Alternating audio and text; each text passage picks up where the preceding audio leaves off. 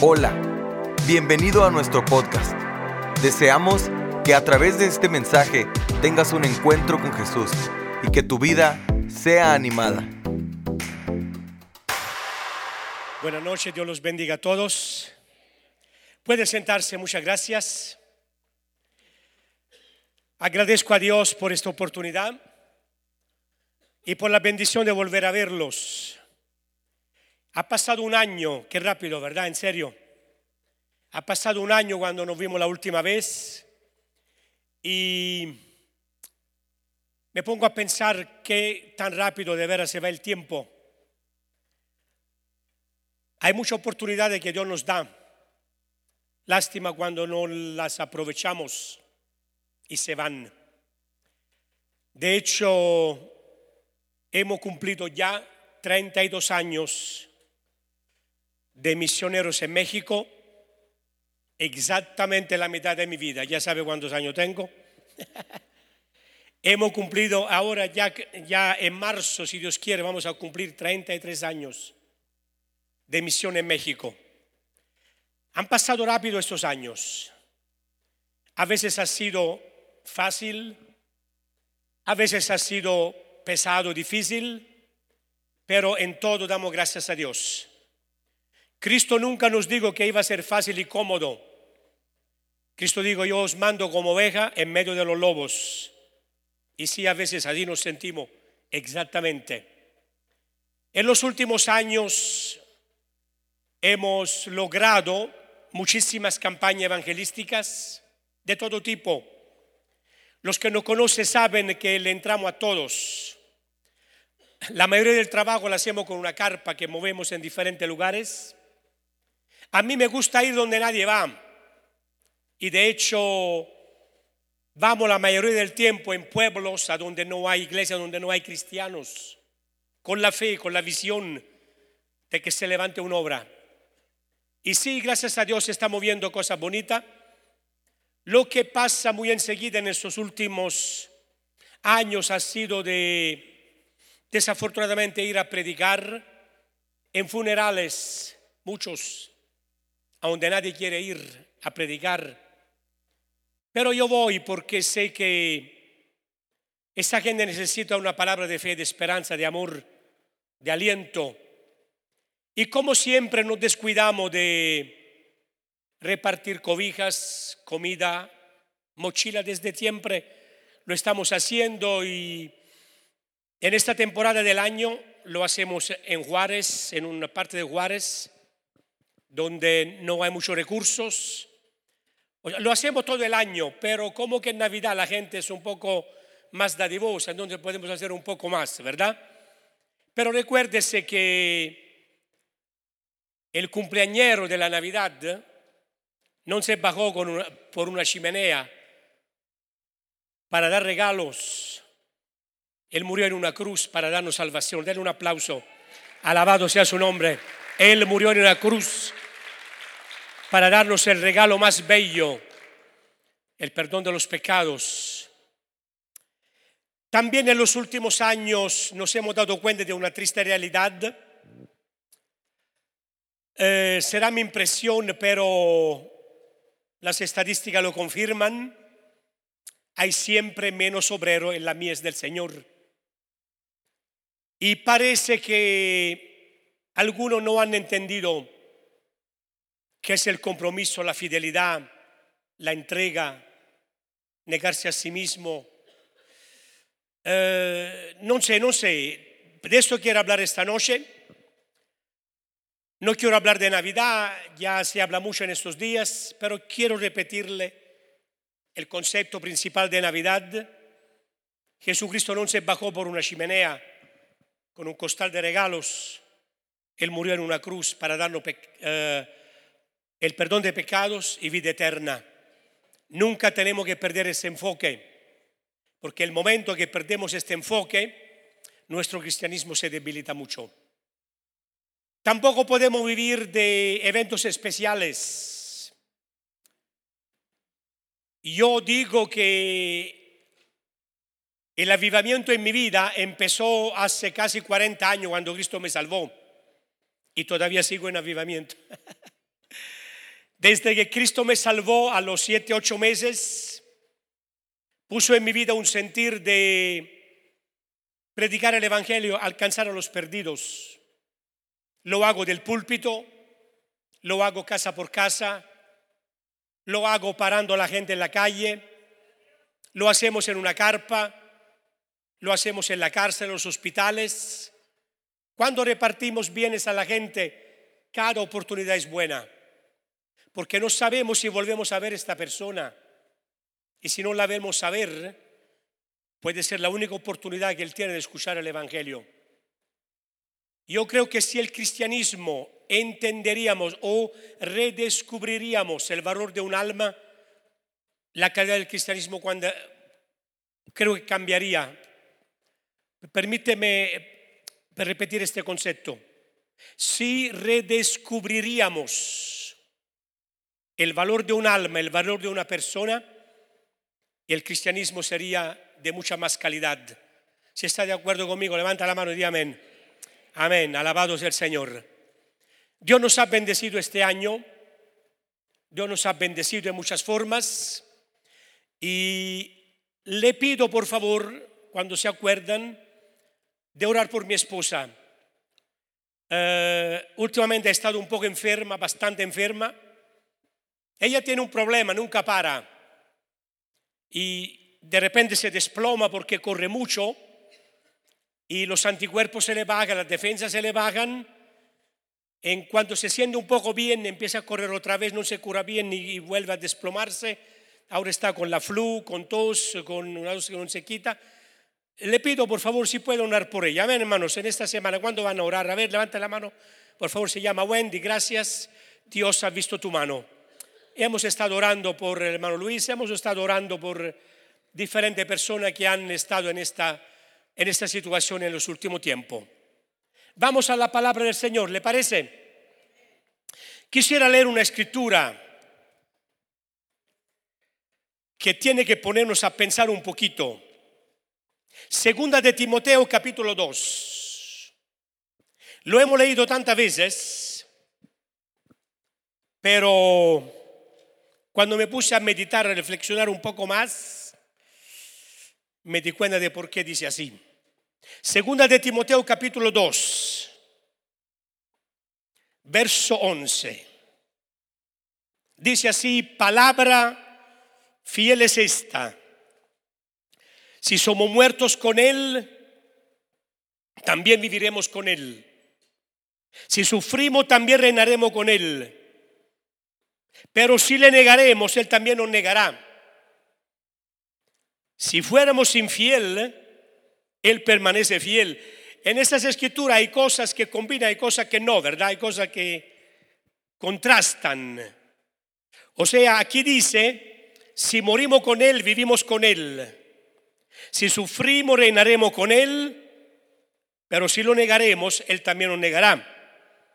Y si fuéramos infiel, el que permanece fiel. Un contraste, ¿verdad? Vamos a orar mejor. Padre, gracias en el nombre de Jesús por habernos reunidos. Gracias por volver a ver aquí a mi hermano Luis. Bendícelo, cuídalo, Señor. Toca su cuerpo, fortalezalo, Padre, por completo. Su familia, todo lo que estamos aquí. Cada familia aquí representada, Señor. Que tu mano, que tu bendición sea sobre cada uno de nosotros, Señor. Sana a los enfermos, Señor. Levanta al caído. Da fuerza al débil, Señor. Pero, Señor, ayúdanos en el nombre de Jesús a no negarte. Aún en la circunstancia más difícil, aún en la circunstancia más dolorosa o trágica que sea, ayúdanos, Señor, a no negarte. Pero gracias, Señor, porque tu palabra nos alienta en esta noche a donde dice, aunque nosotros fuéramos infieles, tú no, Señor, tú permaneces fiel. Y esto nos alienta, nos fortaleza. ¿Por qué? Porque tú sabes que somos humanos.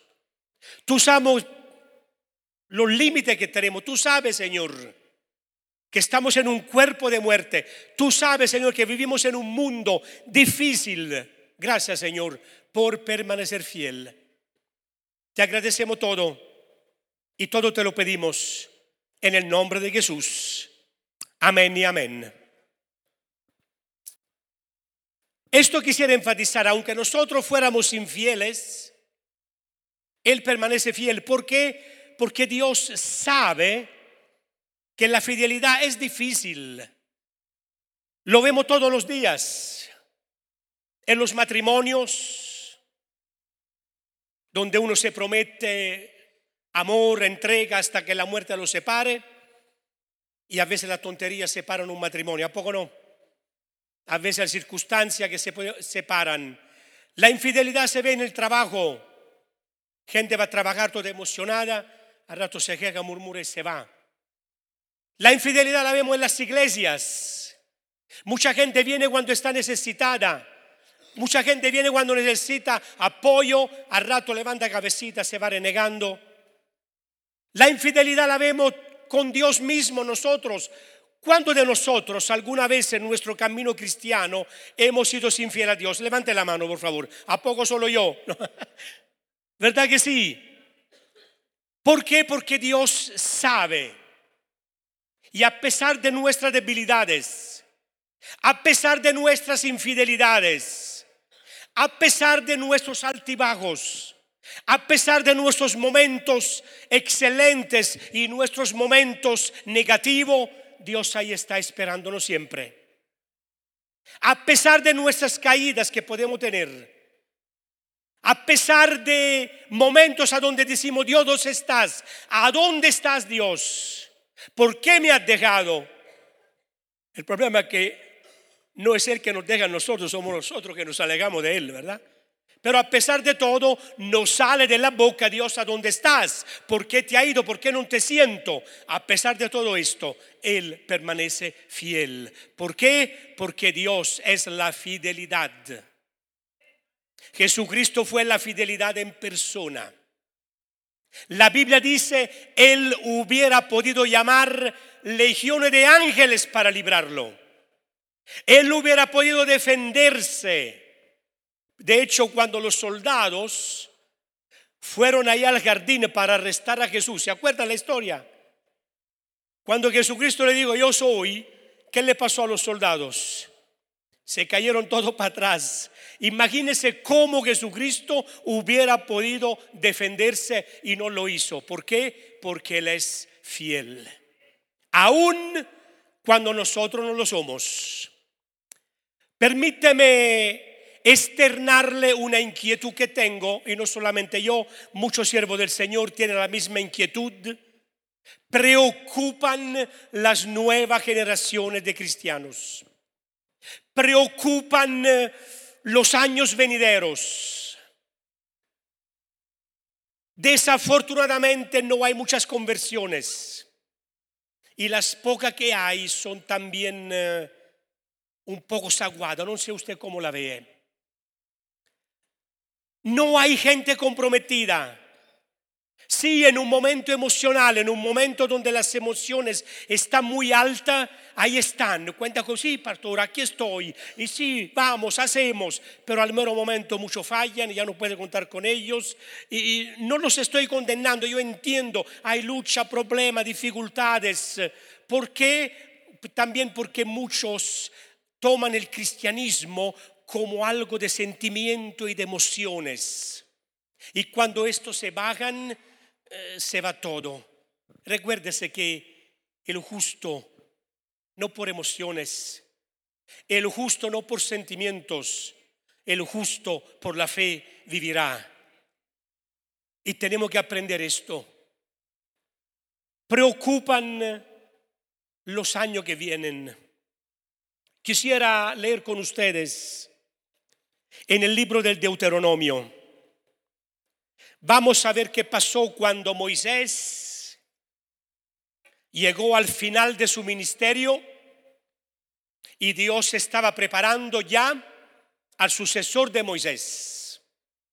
Hoy en muchos lugares, cuando se ordenan ministro, cuando se da un cargo ahí ministerial a alguien, se hace una fiestecita, ¿verdad?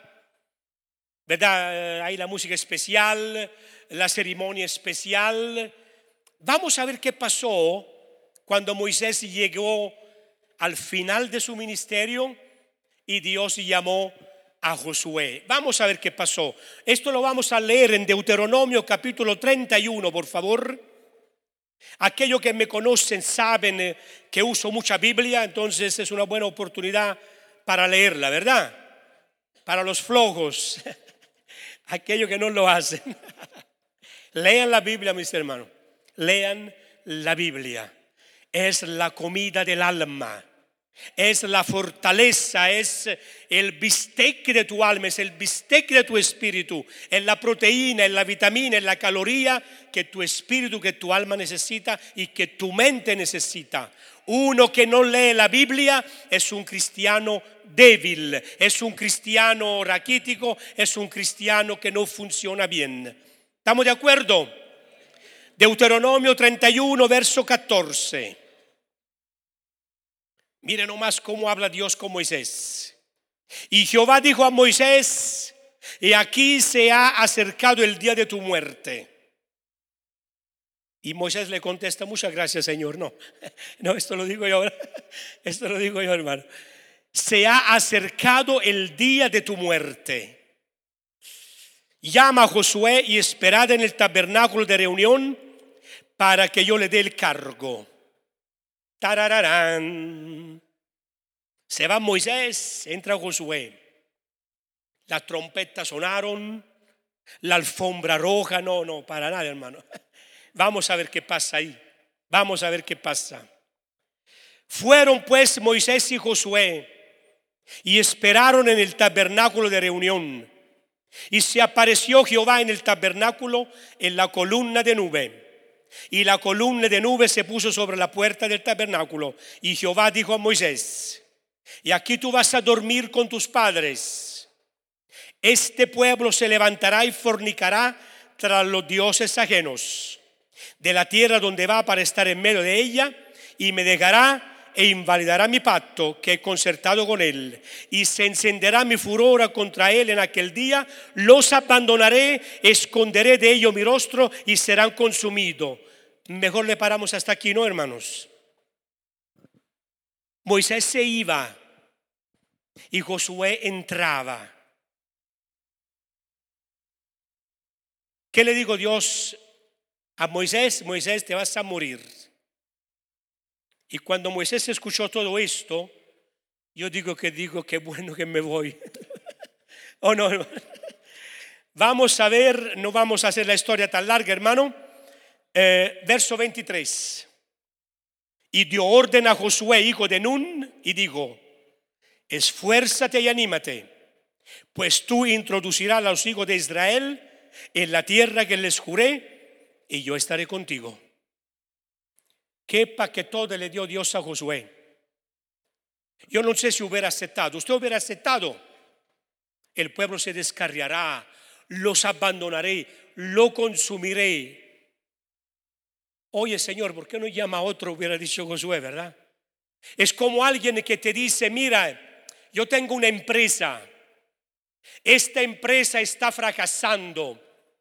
Tiene millones de dólares de deuda los trabajadores no quieren trabajar, el edificio se está cayendo en pedazos, ya no hay negocio, ya no hay entrada. Te voy a dejar la herencia de este negocio, de esta empresa. ¿Quién la aceptaría? Levanta la mano, por favor. En poca palabra, esto le estaba diciendo Dios a Josué. La única garantía que le dio fue, Josué, yo estaré contigo. Hasta ahí era todo. Vamos un poco más adelante, por favor. Vamos en el último capítulo del Deuteronomio, capítulo 34 del Deuteronomio. Vamos a ver, aquí está el final de la vida de Moisés y aquí es cuando Josué empieza su ministerio y vamos a ver el diálogo entre Dios y sus siervos. Deuteronomio 34, verso 1 dice, Subió Moisés de los campos de Moab al monte Nebo, a la cumbre del Pisga que está enfrente de Jericó. Y le mostró Jehová toda la tierra de Galad hasta Dan, todo Neftalí, la tierra de Efraín y de Manasés, toda la tierra de Judá hasta el mar occidental. el Negev, la llanura, la vega de Jericó, ciudad de las palmeras, hasta Soar. Y le dijo Jehová, esta es la tierra que juré a Abraham, Isaac y a Jacob, diciendo, a tu descendencia la daré, te he permitido verla con tus ojos, mas no pasará allá. Y murió ahí Moisés, siervo de Jehová, en la tierra de Moab, conforme al dicho de Jehová. Y lo enterró en el valle, en la tierra de Moab, enfrente de Bet Peor, y ninguno conoce el lugar de su sepultura hasta hoy. Vamos a hacer una pausa aquí. No cierre su Biblia, por favor. Moisés lo llevó al monte, eh, Dios lo llevó al monte. Aquí está la tierra, Moisés, mírala, la promesa se cumple, pero tú no vas a entrar. Y después la Biblia dice que Dios mismo sepultó a Moisés. Y nadie sabe hasta hoy, ¿eh?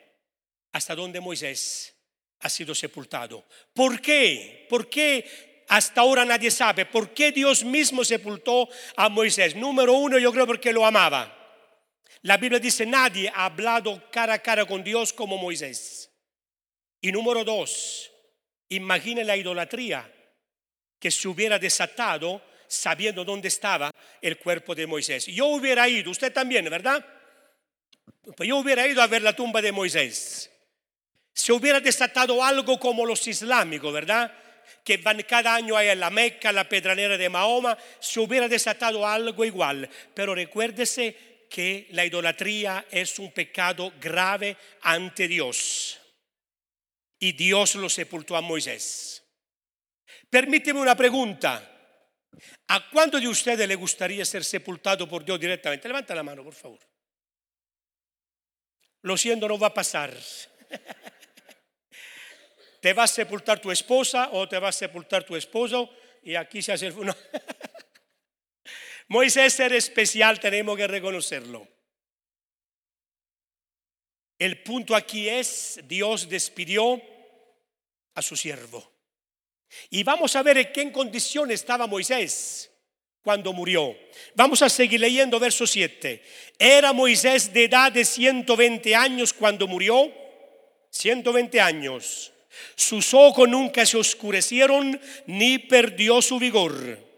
Y lloraron los hijos de Israel a Moisés en los campos de Moab 30 días. Y así se cumplieron los días del, del lloro y del luto de Moisés. Y Josué, hijo de Nun, fue lleno del espíritu de sabiduría, porque Moisés había puesto su mano sobre él. Y los hijos de Israel le obedecieron e hicieron como Jehová mandó a Moisés. Y nunca más se levantó profeta en Israel como Moisés, a quien haya conocido Jehová cara a cara. Nadie como él en todas las señales y prodigios que Jehová les envió a hacer en la tierra de Egipto, a Faraón y a todo su siervo y a toda su tierra, y en el gran poder y en los hechos grandiosos y terribles que Moisés hizo a la vista de todo Israel. Se había ido Moisés, Josué tomó el lugar. Nunca se oscureció, o sea, Moisés estaba fuerte, estaba en su vigor no necesitaba lentes. Mm, no sé, pues a lo mejor eh, no se le cayeron los dientes, el pelo, barrigón ahí. Yo, yo creo que Moisés estaba, ¿verdad? Estaba en su fuerza, poder, dice, su vigor no había acabado, 120 años, pero había llegado el término donde Moisés, digo Dios, hasta aquí llegaste Moisés, vámonos ahora Josué tome el mando. Recuérdese que estamos hablando de la preocupación y el vacío que se crea cuando se va un hombre de Dios. El vacío que hay hoy en el cristianismo, la preocupación por las nuevas generaciones de cristianos. Y aquí pasó igual.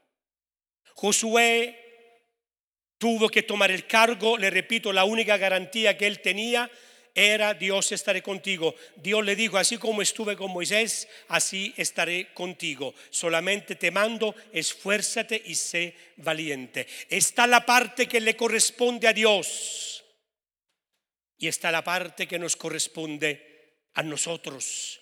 Y ahí es a donde empiezan los problemas.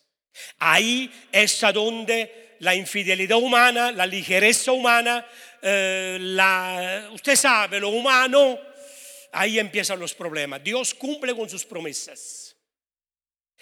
Cuando el tiempo que vivió Josué, más o menos el pueblo se mantuvo. Cuando vino el desastre, cuando vino la ruina, cuando murió Josué.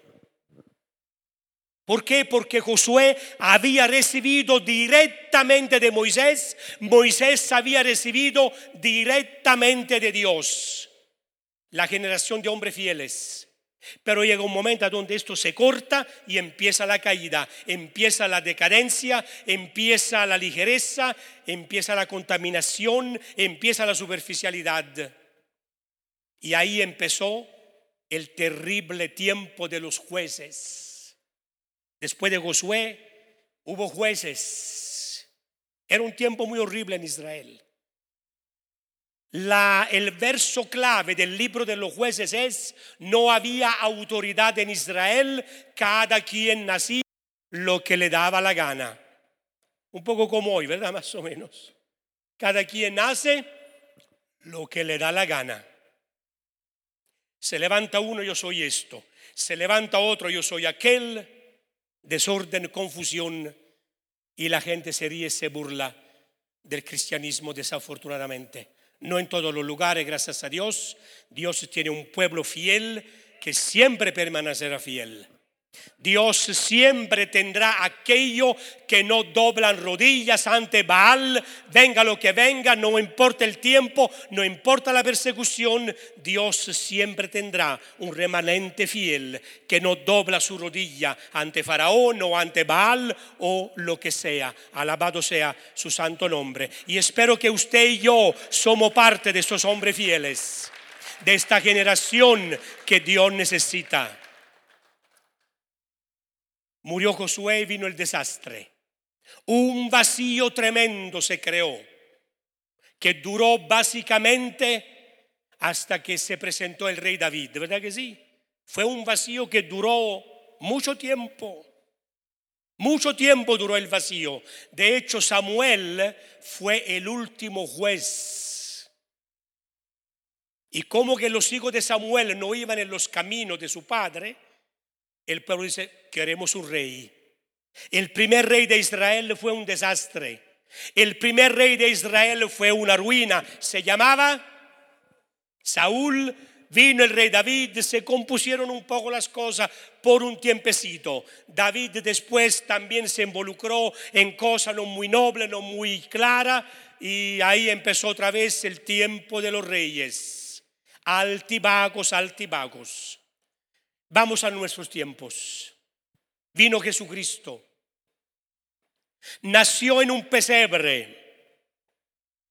Hablando un poco de Navidad, ¿verdad? ¿Alguien sabe qué hay en un pesebre, por favor? ¿Qué hay en un pesebre? Dígame. ¿Eh? Follaje, ¿qué más? ¿Eh? Excremento. ¿Qué más hay en un, en un, eh, pues en un pesebre? ¿Qué hay? Hay animales, ¿verdad que sí? ¿Qué hacen los animales? ¿Usted cree que la vaca, el burro, la ovejita, dice, oye, me presta el papel higiénico, por favor, porque tengo que ir a hacer... Ahí a donde están, hacen. Y en un lugar así nació Jesucristo. En un lugar así, maloliente en un lugar feo, en un lugar sucio, nació Jesucristo. ¿Por qué? Porque todo esto tiene un significado. Aquel establo, aquel pesebre, representa el corazón humano, lleno de envidia, de celo, de rencor, de pecado. Nace Jesucristo y limpia todo. Nace Jesucristo y purifica todo. Alabado sea su nombre. Los que están en Cristo, nueva criatura son. Las cosas viejas pasaron, aquí son hechas nuevas. Se va lo malo que teníamos. Se va todo el fruto de la carne y Jesucristo empieza un trabajo maravilloso que se llama santidad, que se llama consagración, que se llama purificación, que se llama glorificación. Deja que Jesucristo trabaje en tu vida. No lo pare, no te rinde ni te desanime. Deje que Jesucristo siga trabajando en este establo. Amén. Y Él transformará este establo en un pedacito del cielo, así como cuando nació en Belén. Pero ¿por qué los reyes sabios le regalaron a Jesucristo oro, incienso y mirra? Qué regalo tan raro por un niño, ¿verdad? ¿Quién de usted por Navidad le regala a su hijo oro, incienso y mirra? Dígame, por favor. Le tengo una pregunta. ¿Cuánto tiene el niño chiquito? Levanta la mano, de un año, dos años, tres años. Levanta la mano. Hay una pareja, hay varios. La hermanita de blanco ahí. Le regalaría, o sea, si usted toma 10 kilos de oro, 10 kilos de oro, lo pone delante de su bebé y le pone un juguete de Dollar Tree que vale un dólar, miserablito ahí chiquitito. ¿Qué toma el, niño, el bebé? ¿Toma los 10 kilos de oro o toma el, el triste regalo de un dólar ahí de Dollar Tree? ¿Por qué? Porque no discierne todavía, ¿verdad? Porque el niño no sabe. Pero los regalos de los reyes a Jesucristo también tenían su significado. Los reyes estaban profetizando sobre la vida de Jesús. Le regalaron oro.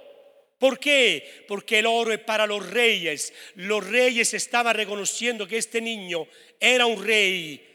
Fue rey, sigue siendo rey y será rey de reyes y señor de señores. Se llama Jesucristo. Alabado sea su nombre.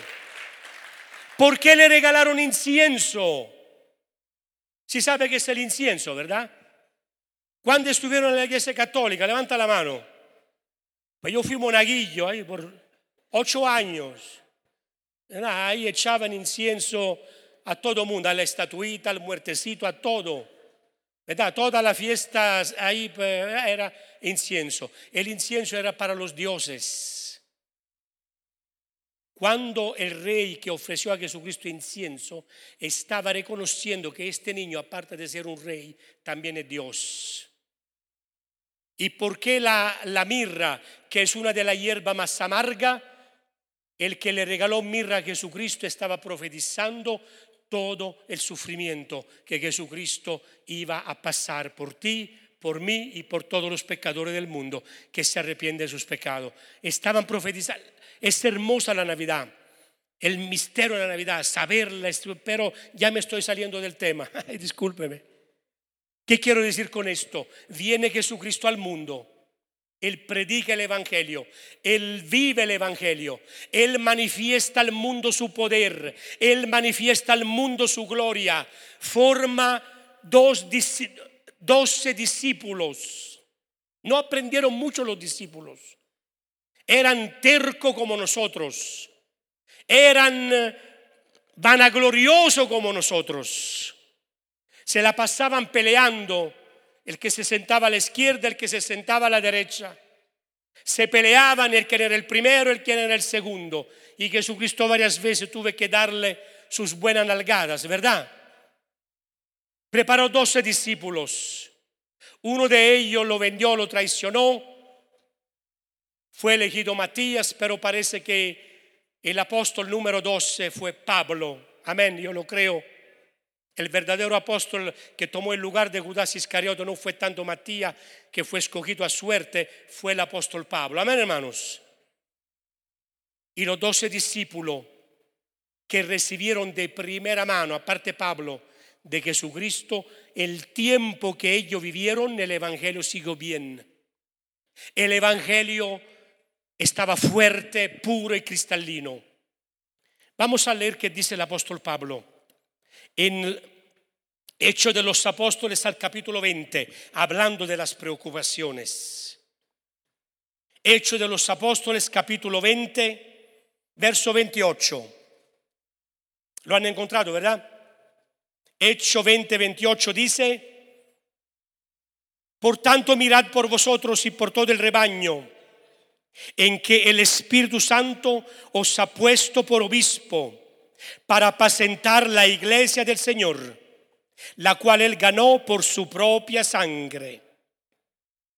Porque yo sé que después de mi partida entrarán en medio de vosotros lobos rapaces que no perdonarán al rebaño. Después de la muerte de los apóstoles, se formó, se creó otro vacío en el cristianismo. Lo mismo que pasó cuando estuvo Moisés, estuvo Josué, se murieron los dos y empezó un vacío que duró muchos años, el mismo vacío se creó cuando murieron los apóstoles.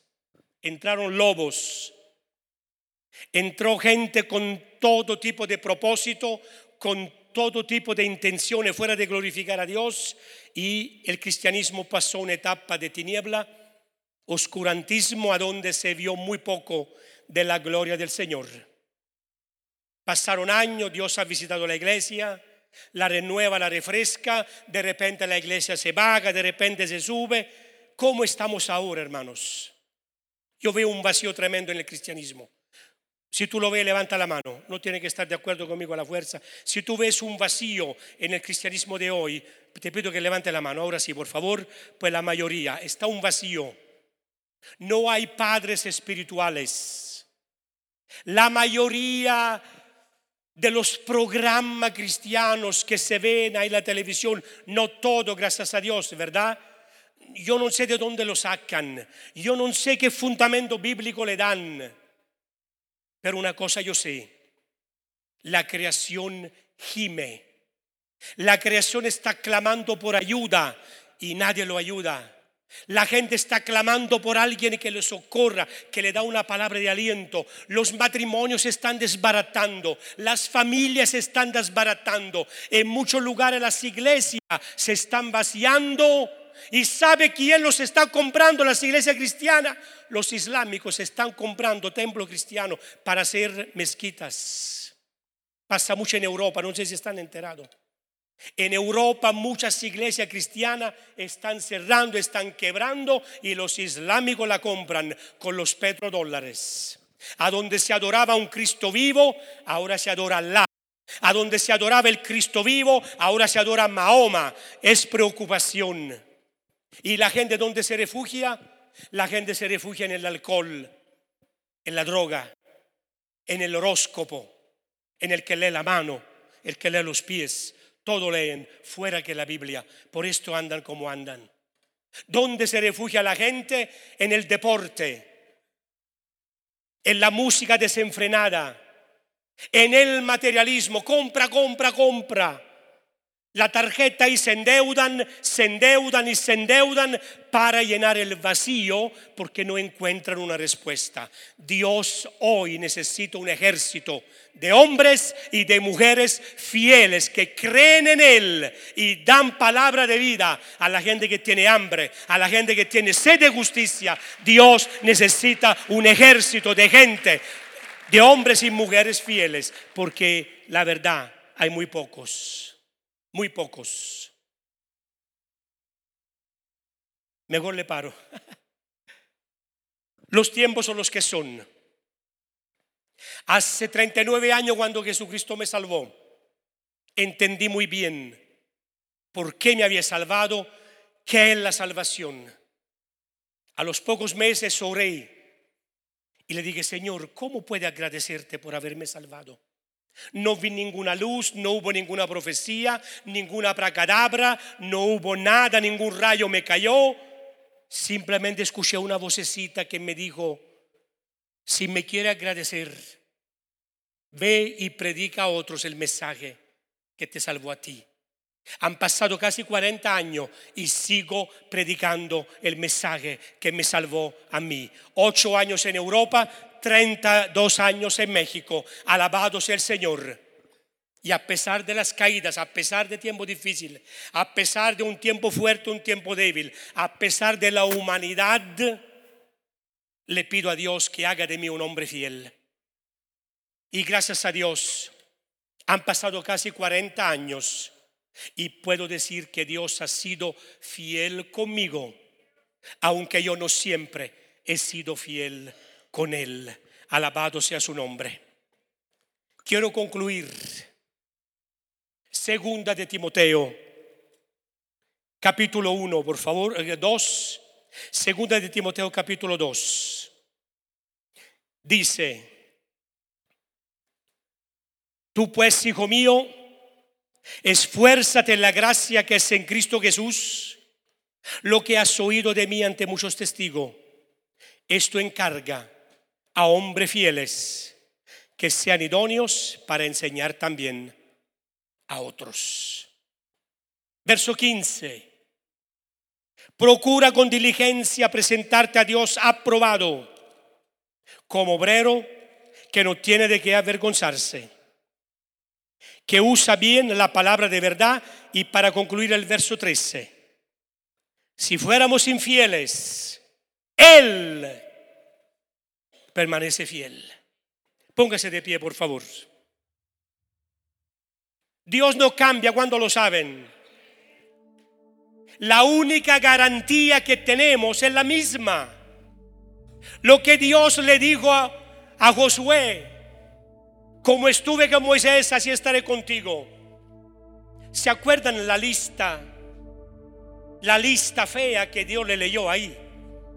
Dice Moisés, tú te vas a morir, el pueblo se va a descarriar, ellos se van a volver a los ídolos de las naciones. Yo los abandonaré, los destruiré. Josué, tú toma el cargo. Muchas gracias, Señor. Heme aquí, manda otro. No, Josué aceptó. ¿Por qué? Simplemente porque Dios le dijo, yo estaré contigo. Y esta es la única garantía que el cristiano tiene. Dios estará contigo. No importa lo que venga. No importa el momento difícil, no importa la tragedia. Y no nos quejemos tanto. No nos quejemos tanto. A veces nos quejamos por tontería. ¿Cuándo lo saben? Hace 10 días me llamaron a un funeral ahí en México. Un hermano en Cristo. Un hermano en Cristo que canta y toca. Mataron a su hermano, lo hicieron pedazos. Y nadie quería ir. Nadie quería ir. Yo creo que me ven cara de mártir. Siempre a mí me llaman cuando nadie quiere ir. Renato, nadie ve. De esto se trata, ¿sí o no? De ser instrumentos en la mano de Dios. En esta tarde, en esta noche, agradezco a Dios, hermano Luis, por recibirme. Quiero invitarte a meterte tú al frente a ser parte de la generación de hombres y mujeres fieles, que no retroceden, que no se rinden, que a pesar de nuestras debilidades, errores y caídas, Dios puede contar conmigo. Y Dios puede contar contigo, porque te repito, está un vacío tremendo. Mire, el destino de un país no lo hace el gobierno el destino de un país no lo hace el ejército. El destino de un país, de una nación, lo hace la fidelidad, la entrega y la consagración de los cristianos a su Dios. Esta es la diferencia. A donde los cristianos son fuertes, a donde los cristianos son vivos, a donde los cristianos son consagrados, la ciudad prospera, el país prospera a donde el cristianismo es débil, a donde el cristianismo mengua, a donde los cristianos abrazan la mundanidad, todo el país se va para abajo. Si no me creen, leen en la Biblia la historia de los reyes. Cuando el rey de Israel estaba consagrado a Dios, todo el país estaba bien. Cuando el rey de Israel se iba tras los ídolos, la concupiscencia y la vanagloria, los enemigos venían y ocupaban y hacían desastre. El bienestar de tu familia depende de ti. El bienestar del paso depende de ti. El bienestar de Estados Unidos depende de ti. En la medida en que te consagras al Señor, en la medida en que te entregues a Cristo, en la medida en que tú eres un hombre fiel o una mujer fiel. No nos perdamos en, tontería, mis hermanos. No nos perdamos tras de un evangelio que no existe.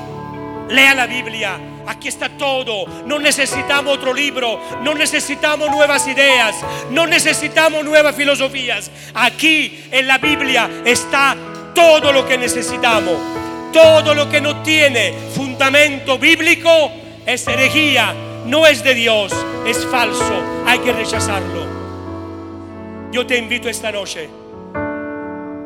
Todos los varones, levanta la mano, por favor. Todos los hombres, levanta la mano. Si tú quieres que Dios haga de ti un hombre fiel, te invito a que ven aquí conmigo y vamos a orar. Vamos a llenar el vacío. Todas las mujeres, levante la mano, por favor. Queridas hermanas, querida mujer, si tú quieres que Dios haga de ti una mujer fiel, ven a orar para que Dios pueda contar contigo. Deseamos que Dios haya hablado a tu vida de una forma especial. Si deseas saber más sobre este ministerio, visita nuestra página www.canticonuevo.tv y nuestras redes sociales Cántico Nuevo EP. Y recuerda, tus mejores días están por venir.